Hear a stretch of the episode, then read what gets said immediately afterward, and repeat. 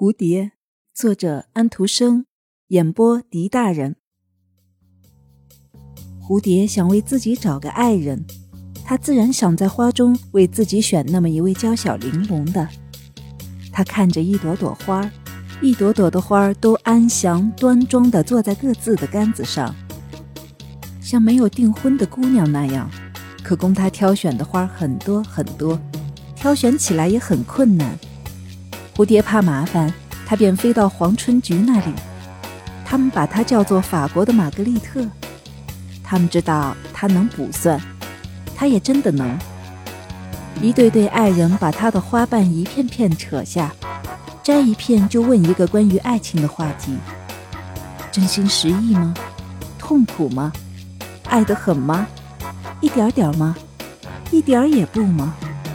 或者诸如此类的。个人都用自己的语言问，蝴蝶也来问了。他并不把花瓣摘下，而是亲吻每一朵花瓣。他的意思是，善意能得到最好的回报。亲爱的玛格丽特春黄菊，他说道：“您是花中最聪明的妇人了，你懂得卜算。告诉我，我能得到这个那个吗？我能得到谁？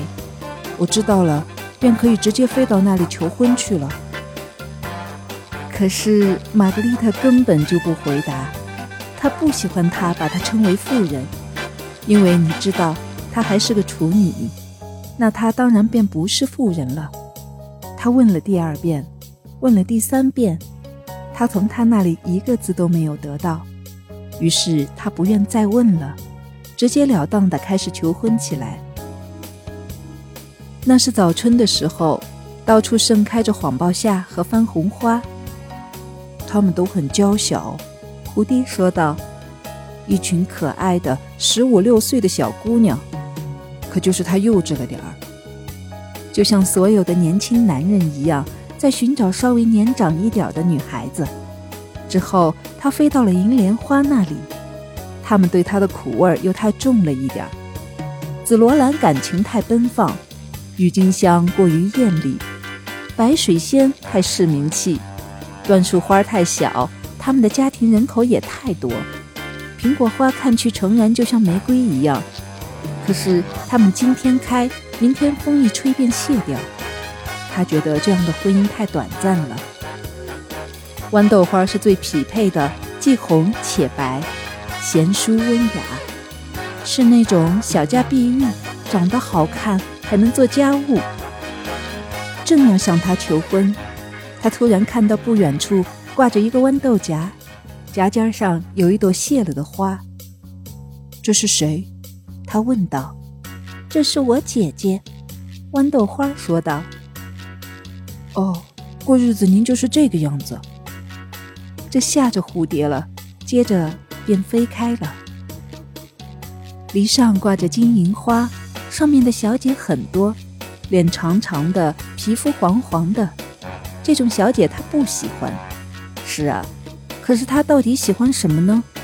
问她去吧。春天过去了，夏天过去了，于是到了秋天，她依然如故，花都穿上了最美的衣裳。可是有什么用呢？